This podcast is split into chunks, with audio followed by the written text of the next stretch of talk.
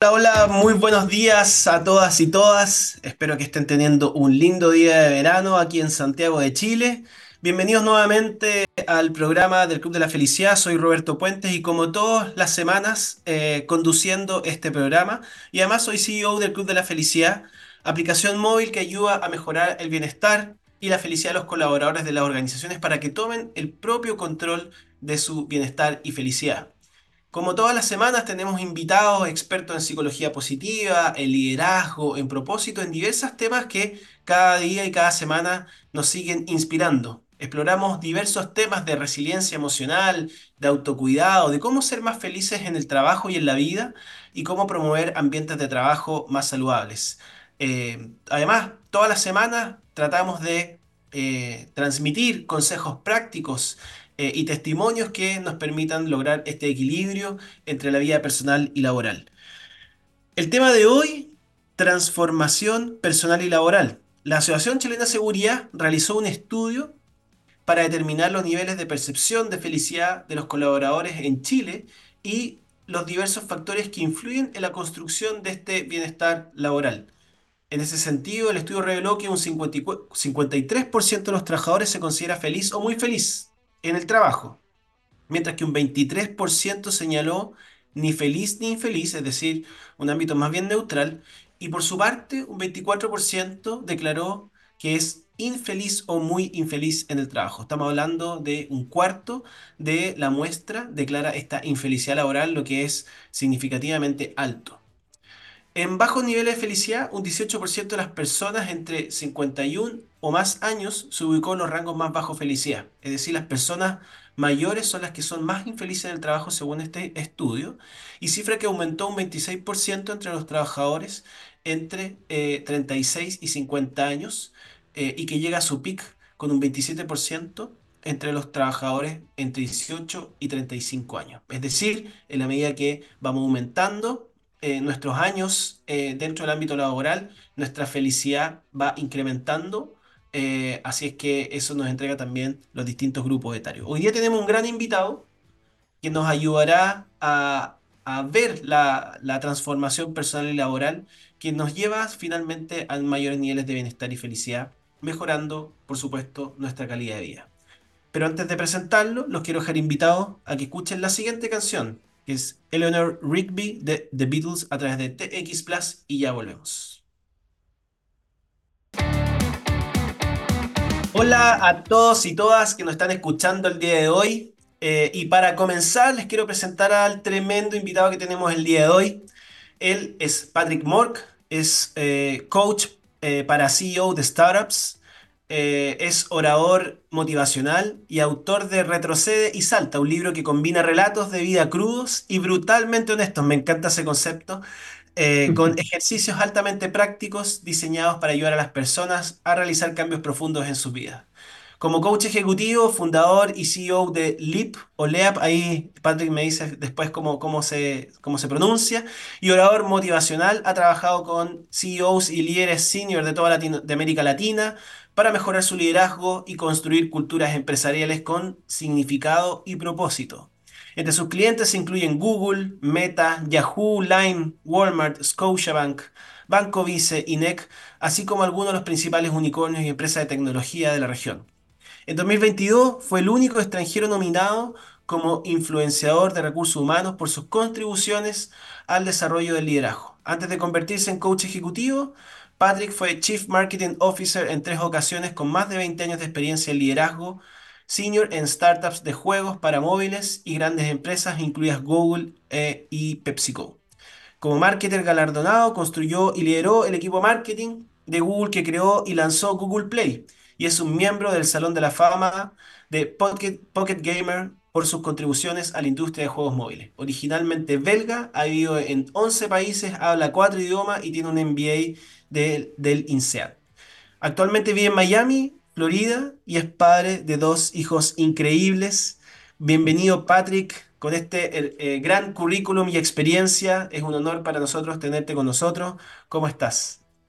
E igualmente, bueno, muchas gracias por tenerme acá, un, gusto, un honor estar con ustedes, Roberto, y, gracias por la, tremenda introducción. La verdad que se me olvida todas las cosas que he hecho. Así que Un gusto Es estar bueno acá. reconocernos a veces nuestros pepos logros, así que eh, eh, Absolutamente. simplemente hace mérito a, a- a tu larga experiencia. Eh, Patrick, bueno, eh, empezando la conversación, eh, veo ahí que eh, has tenido una larga experiencia corporativa en, en el mundo de los juegos. Eh, hace, en mis vidas pasadas fui, en un fondo de venture capital de una de nuestras primeras inversiones fue en juegos. eh, en la Ah, época sí, en que eh, los juegos estaban muy metidos, ¿cierto? en en Facebook y por ahí eh, aquellos claro. años donde era una industria que se estaba movilizando, pero quizás yendo un poquito hacia atrás, nosotros cuando cumplimos 18 años en Chile tenemos que elegir qué queremos estudiar. Eh, y por lo tanto esa decisión es una decisión que tiene ciertas presiones, eh, creemos que si el- elegimos mal el mundo se va a acabar. Eh, y bueno, ¿qué estudiaste tú? Eh, ¿por qué decidiste lo que estudiaste? Y cuéntanos un poco en resumidas cuentas, ¿cómo llegaste, cierto, a, a lo que te has convertido hoy día, tanto personal como profesionalmente? Mira, es una súper buena pregunta, Roberto, y me gusta que la hagas porque yo creo que es un tema que no, que de repente no se habla suficiente. Em, yo me formé en, la Universidad de Georgetown, en Estados Unidos, em, y mi, mi foco era historia y, y diplomacia, eh, con un, con una tesis em, que abarcaba el tema de, la colonización del tercer mundo por los países europeos y, y los norteamericanos. Y la verdad es que si lo piensas no tiene absolutamente nada que ver con lo que hice luego a nivel profesional. O sea, fui a PepsiCo, después trabajé muchos años en startups, trabajé en Google, eh, trabajé en el mundo de tecnología y luego me convertí en coach. Em, pero digamos que lo que me gustó de esta carrera fue que fue primero algo que me apasionaba, me interesaba, siempre me ha gustado la historia eh, y todos los temas relacionados a eh, diplomacia, las relaciones eh, entre los gobiernos, entre los países. Cuando tú estudias las guerras Mm, y los conflictos entre los países y la historia detrás, entiendes un poco mejor el mundo y, y especialmente te das cuenta que lamentablemente el viejo dicho de que la historia se repite es cierta. Mm. Cuando uno mira la, la historia de los países y las guerras y los conflictos, lamentablemente muchas cosas se repiten en el mundo que vemos hoy. Entonces, cuando hablamos del conflicto entre, entre los palestinos y los ra- israelíes, entendemos más el origen de estos conflictos, nos ayuda a entender la situación que tenemos hoy, que es realmente lamentable y triste. Em, pero para mí me, me- me abrió los horizontes, me permitió entender muchas cosas, eh, pero luego decidí que el mundo de negocios era, era lo mío y, y- y lo hice durante mucho tiempo hasta que decidí hacerme coach y obviamente de alguna forma sigo en este mundo de negocios, pero, desde otra perspectiva quizá. Qué bueno, qué bueno, qué interesante, ¿ah? Eh, y, y también es un mensaje de que eh, no hay carreras perdidas. Muchas Sí, veces creemos que nos equivocamos en, en que hicimos este curso, estudiamos esta carrera y como decía Steve Jobs, todos los puntos se conectan en algún minuto en la vida eh, y, absolutamente. y- y sin duda se transforman en recursos valiosos que nos sirven para, para avanzar. Eh, bueno, y después eh, entiendo que hasta estás dedicado harto al coaching, entre otras cosas. Eh, Sí. ¿y cuál dirías tú que son, eh, o sea, cuál es tu mirada del coaching? Porque obviamente hay, es un- es una industria que ha crecido mucho en el mundo en los últimos años. Ujú. Eh, hay certificaciones de tipos de coaching que eh, sería imposible enumerarlas porque cada vez hay más eh, que Sí. mezclan coaching con esto, con lo otro. Em, ¿cuál es tu mirada del coaching y, y cómo te ha ido en eso? Eh, más que de los resultados, ¿con qué personas te has encontrado eh, en los líderes tanto en Latinoamérica como en Estados Unidos? ¿Hay algunas diferencias eh, o, o en general los problemas son más o menos similares? Mira, ahí tienes varias preguntas ahí, tío. Entonces voy, voy por partes. Eh, yo creo que el coaching es absolutamente fundamental y para las personas y, y todas las personas que se pueden dar el lujo de, de- de invertir en sí mismo, yo lo haría, ¿me entiendes? Y no lo hablo como coach, eh, sino que lo hablo como, como ex ejecutivo, como ejecutivo, como fundador, como emprendedor, como papá, eh, como amigo. Eh, ¿por qué lo, por qué lo digo así? Si tú miras, por ejemplo, las personas más exitosas en es- este mundo, ¿vale? Eh, especialmente en el mundo de deportes y en el mundo de, de entretenimiento, eh, toda esta gente tiene coach. O sea, tú miras una persona como Steve, Steph Curry, ¿vale? Que el tremendo jugador de baloncesto de los Warriors, y yo lo digo porque soy hincha de los, de los, de los Dubs, obviamente. Eh, este tío no para de tener coaching porque gana un campeonato. O sea, es, y, e- ese tipo de pensamiento es impensable para él. Él siempre tiene un coach porque mm. se da cuenta que siempre su juego puede mejorar y siempre un buen coach te va a permitir ver cosas que tú no puedes ver en ti mismo. Y, mm. para esto sirve el coach, ¿me entiendes? Eh, y tú ves Rafael Nadal, Roger Federer, cualquier persona exitosa en el mundo del deporte, es, es normal que tengan un coach. Y tú mm. ves los cantantes, eh, Taylor Swift y toda esta gente súper exitosa, toda esta gente tiene coach. Pero miras el mundo empresarial y te das cuenta que mucha gente, la mayoría de las personas no tienen coach. Pero si lo piensas, es insólito por Roberto, porque si tú eres el director general de una empresa, ¿cómo vas mejorando tu habilidad de ser director general? O sea, ¿cómo creces? No digo que la gente no crezca, pero la gente de repente, a menos que tú tienes un mentor o un muy buen directorio, es muy difícil como gerente general y en cuanto más exitoso eres, más difícil es que la gente te, cuestiona, que la gente te, desafía, que la gente esté dispuesto a ayudarte a ver cosas en ti mismo donde hay áreas de mejora. ¿Me entiendes? Y, eso es el problema que tenemos con la gestión, no solo en Chile, sino que a nivel mundial. Es que tienes gente que está liderando empresas que de repente no ve los puntos débiles que ellos tienen, porque nadie se atreve a decírselo, o porque, no hay tiempo, o porque de repente la, gente está en otra. ¿Me entiendes? Entonces, para mí el, coaching es fundamental y yo me acuerdo que a los cuarenta y tantos años en Google la gente me decía, Patrick, deberías tener un coach. Y yo decía, ¿por qué tengo que tener un coach? O sea, soy el director de marketing Google Play acabamos de lanzar una marca que va a ser una bestia. Eh, me está yendo súper bien. Tengo un MBA de INSEAD, que es una de las mejores escuelas del mundo de negocios. Eh, ¿Para qué necesito un coach? Y, y la verdad es que no me di cuenta hasta mucho más tarde, cuando empecé a tener muchos problemas. Eh, tuve un divorcio, me echaron de una pega, o sea, el mundo se me fue a la chucha, como dicen en Chile, y tuve un montón de problemas. Y, y, y, parte de ese problema fue que yo no tenía alguien asesorándome diciendo, Patrick, cuidado con eso, Patrick, tienes un punto débil acá, Patrick, tienes que mejorar eso, Patrick, tienes que escuchar a esta persona. Yo, no, yo carecía de esa voz, ¿me entiendes? Mm.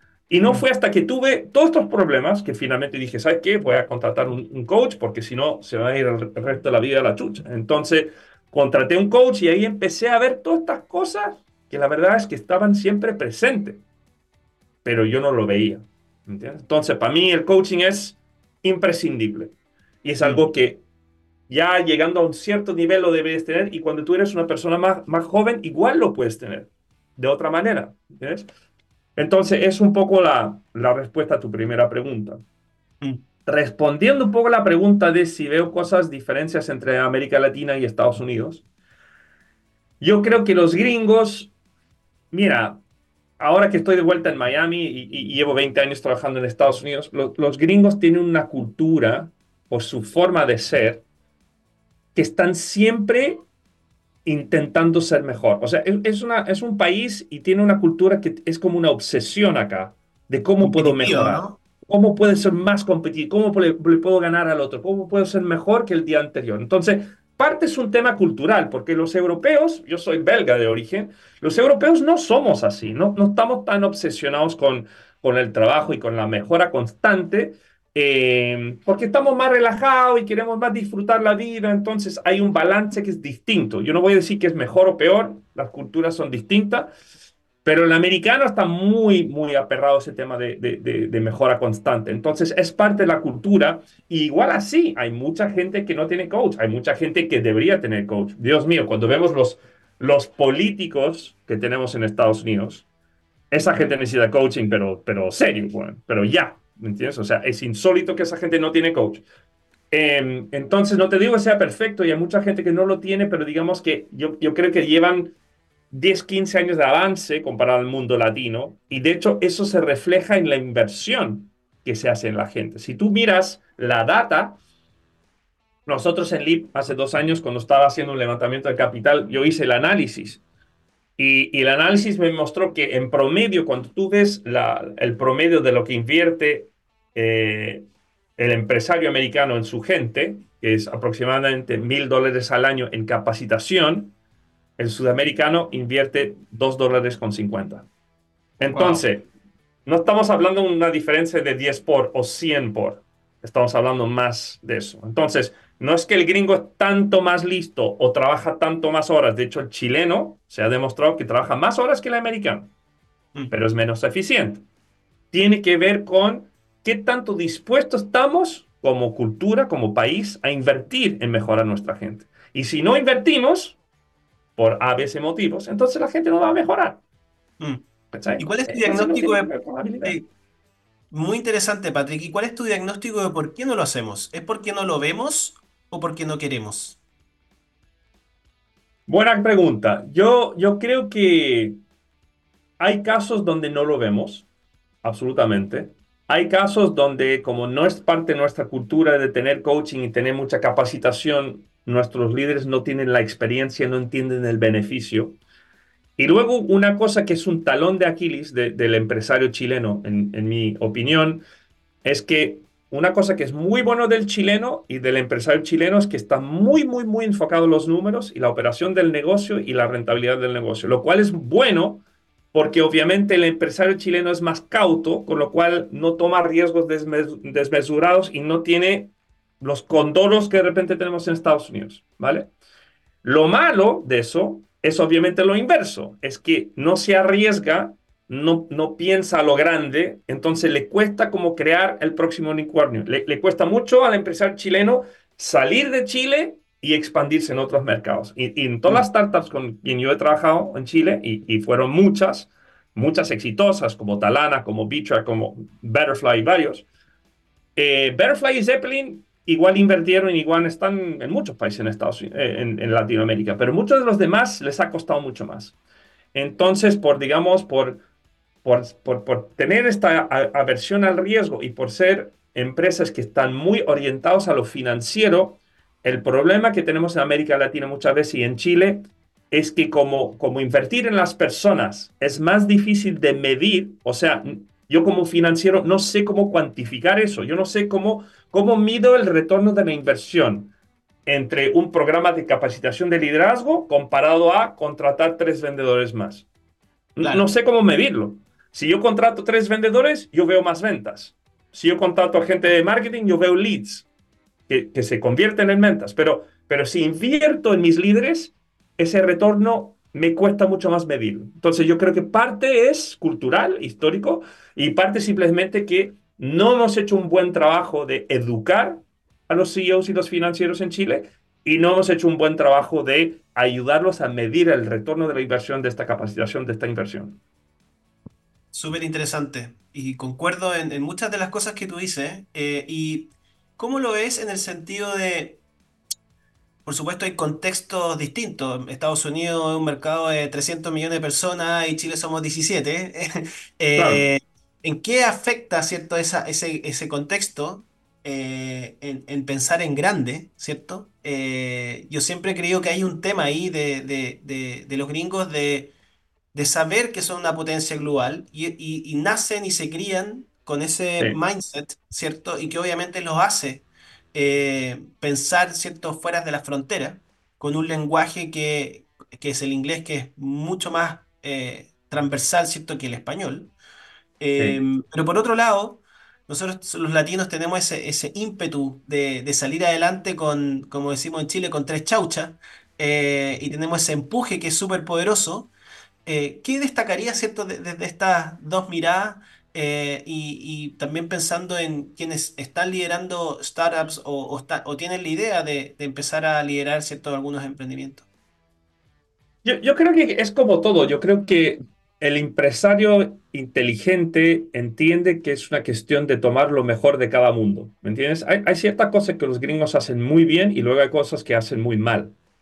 Eh, el, el, empresario americano eh, tiene una visión en, grande, piensa lo grande, invierte en ventas, invierte en marketing, invierte en capacitaciones. Pero de repente lo que le puede costar es su arrogancia, lo que le puede costar es un poco de empatía, lo que le puede costar es asumir que las cosas son fáciles porque el mercado es grande. Em, y lo que le puede costar es, por, por, por, tener un mercado cautivo tan grande en Estados Unidos, no invierte en entender la diferencia cultural de otros mercados. O sea, el, el gringo es terrible cuando se trata de entender las diferencias culturales que existen en América Latina y Europa. Para, para el gringo, mira, todo sur de Texas es México. Eh, lamentablemente, ¿me entiendes? O sea, él, no entiende y no valora la diferencia entre Chile y Colombia. Eh, México y, Colombia, eh, México y, Argentina. No, no, no lo ve, lo ve más como un país latino donde, bueno, todos hablan español y habrán algunas diferencias y obviamente en Brasil se supone que hablan otro idioma que se llama brasileño. No lo entiende, ¿me entiendes? Y, no necesita entenderlo porque tiene un mercado tan grande que si le va medianamente bien, se forra. Se, forra. O sea, yo, yo conozco gente aquí en Miami que tú los mires y tú dices, wow, ese tío no es realmente impresionante. ¿Cómo puede, cómo puede ser que facturó 25 millones de dólares el año, el año pasado y tiene un yate? Bueno, obviamente trabaja duro, pero tiene un mercado tan grande que si le va medianamente bien, gana mucho dinero. Mm. En contraparte, en Chile es un mercado mucho más chico, con lo cual eh, tener ese nivel de éxito te cuesta mucho más. O sea, si tú quieres tener ese nivel de éxito, te tienes que expandir rápidamente a otros países. Y obviamente no es lo mismo expandirte de Florida a, Georgia que expandirte de Chile a Argentina. o sea, eh, en Estados Unidos la cultura es la misma, las leyes son los mismos, no hay tanta variación operando de un estado versus otro, pero si tú te vas de Chile a Argentina o Chile a Perú, ahí la diferencia es grande, o sea, las leyes son distintas, los impuestos son distintos, las normativas son distintas y la cultura es distinta. Entonces... Eh, visto desde este punto de vista, eh, el empresario chileno de repente lo tiene un poco más difícil, es más complejo. Mm. Eh, bueno, todo es competitivo. Estados Unidos obviamente es mega competitivo. Mm. Pero si tienes un pequeño negocio en Estados Unidos, tienes un negocio de millones y millones de dólares. Si tienes un negocio pequeño en Chile, tienes un negocio mucho más chico. Mm. ¿Y Muchas veces siento yo que en Chile vemos como a los eh, emprendedores o empresarios gringos como muy lejos, como quizás una sensación como inalcanzable. Eh, mm. Mi experiencia es que somos seres humanos como cualquier otro. Eh, ¿y qué le transmitirías tú a, quienes están escuchando de, las habilidades que tenemos los chilenos o los latinos para hacer negocio? que, en el fondo, si estamos en, en otro contexto, como en el contexto gringo, nos podría ir muy bien. No es porque ellos sean súper eh, capos, ¿cierto? O, muy o mucho más inteligentes que nosotros. Esa es mi mirada. No sé qué opinas tú al respecto. Mira, yo, yo opino que el, el, desafío que tiene el chileno en particular es un tema más psicológico, ¿me entiendes? O sea, una cosa que me chocó mucho cuando llegué en Chile y que, y que fue una, una historia, una creencia limitante constante que yo escuché durante casi los cinco años que yo estuve, es que el chileno se menosprecia. El, chileno, cuando de repente se compara al, gringo, automáticamente se mira para abajo, ¿me entiendes? Mm. Y es una creencia limitante. O sea, cuando, cuando, cuando hablo de coaching, una creencia limitante es una creencia que yo tengo, que no necesariamente es verdad, pero, pero digamos porque la, la tengo. Y cada día me lo repito, termina siendo mi realidad como persona. ¿No? Cuando tú dices, soy feo y las minas no, no, no les gusto, y tú dices eso todos los días antes de salir a tomar copas, lamentablemente tu autoestima con las mujeres será tan bajo que pasará eso, ¿entiendes? Mm, mm. Eh, entonces es una cosa que tenemos que trabajar como, como, como, como cultura, como país, tenemos que creernos más, más el cuento. Yo, como te digo, he tenido el honor y el placer de asesorar y trabajar con, con los fundadores de Talana, de V-Track, de la gente de Betterfly, la gente de Zeppelin, la gente de Rocketbot, o sea, con, con gente en Walmart, Scotiabank, en todos lados, y, y digamos que yo sé que son muy capaces pero se tiene que crear el cuento. Entonces, yo creo que ahí el, el, gringo tiene una cultura distinta donde se cree el cuento demasiado, como inventa cosas que no, que no son, se marketea y vende humo de repente. Mm. En contrapartida, el, chileno se infravalora, ¿me entiendes? Mm. Entonces, ahí hay una gran diferencia. Yo siempre le digo, y eso es algo que sale de mi libro, eh, Retrocede para saltar, yo siempre digo también, comparar es desesperar la única persona con la cual tú te deberías comparar es la persona que tú ves en el espejo cada día, mañana y noche. Esa es la persona con quien te tienes que comparar. Y te tienes que crear una identidad súper potente, tienes que establecer metas, tienes que tener un equipo, que tengo todo un capítulo hablando de equipos, tienes que construir un equipo de gente que te hace responsable hacia ti mismo para lograr tus objetivos y ir cumpliendo. ¿Y qué importa lo que hace el, de al lado o, la persona en otro país o el gringo? No importa.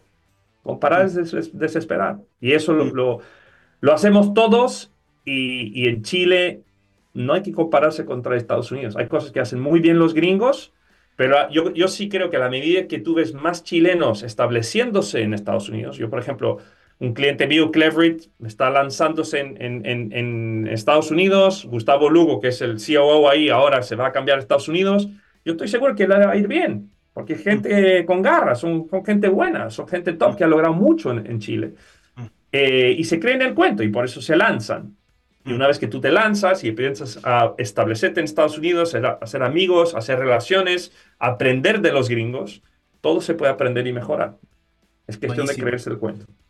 Se nos está acabando el tiempo, Patrick, pero no quería dejar eh, de preguntarte sobre tu libro, que lo, lo, mencionaste ahora por encimita, ¿cierto? Que es Retroceder para Avanzar. Eh, ¿A qué se refiere este título? Eh, que es tan como provocador, ¿cierto? Retroceder para avanzar.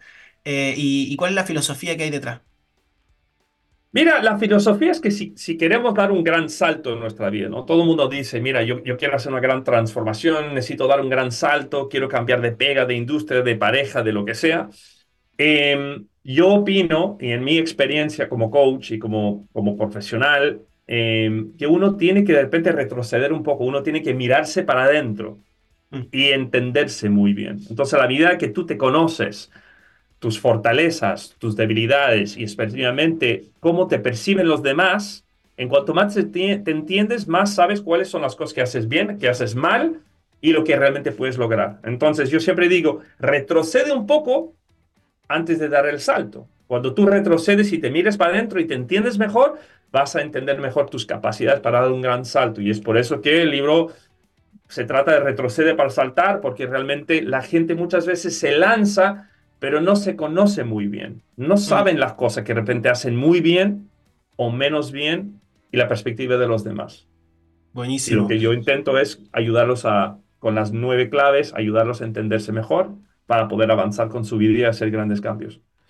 Excelente, dejamos a todos eh, recomendadísimo el libro Patrick para que eh, lo puedan adquirir ahí, me imagino que las distintas plataformas, están en algunas librerías también. Retroceder para avanzar de Patrick Mork. Patrick, nosotros siempre terminamos el programa con una pregunta, que es eh, si le puedes recomendar al Patrick de los 18 años un consejo para que su vida sea aún más plena, ¿qué le dirías? Atrévete a creer en ti. ¿Sabes? Eh, muchas veces la gente no se, no se cree el cuento, muchas veces la gente especialmente tiene una idea para emprender y le cuesta años hasta que lo hagan toma el primer paso. Mm. No lo pienses. Toma el primer paso y con eso ya vas creando momentum y cree en ti. Patrick, me encantó la conversación. Me llega muy cercanamente como, no solo como conductor de este programa, principalmente como fundador y CEO de una startup que está recién empezando en su proceso de crecimiento y expansión. Así que agradezco mucho personalmente tus consejos y también eh, toda tu sabiduría que has podido transmitirle aquí a quienes están escuchando eh, en, todos tus ámbitos de tu vida. Así es que... Muchas gracias, eh, Alberto. Gracias a ti, muchas gracias por conversar con nosotros y los dejamos a todos muy invitados a que si quieren más información sobre esto u otros temas pueden inscribirse en las distintas actividades que tenemos en www.clubdelafelicidad.com y también los dejamos invitados a seguirnos en nuestras redes sociales en Instagram Club de la Felicidad-bajo y en LinkedIn Club de la Felicidad. Llegó la hora de despedirnos. Lo esperamos en un siguiente capítulo del programa del Club de la Felicidad. Eh, este viernes estaremos junto a Javier Irarrázaval, que se viene buenísimo, y seguiremos hablando sobre felicidad, bienestar, liderazgo, tanto en tu ámbito personal como en tu vida laboral. Muchas gracias a todos y todas y nos veremos pronto.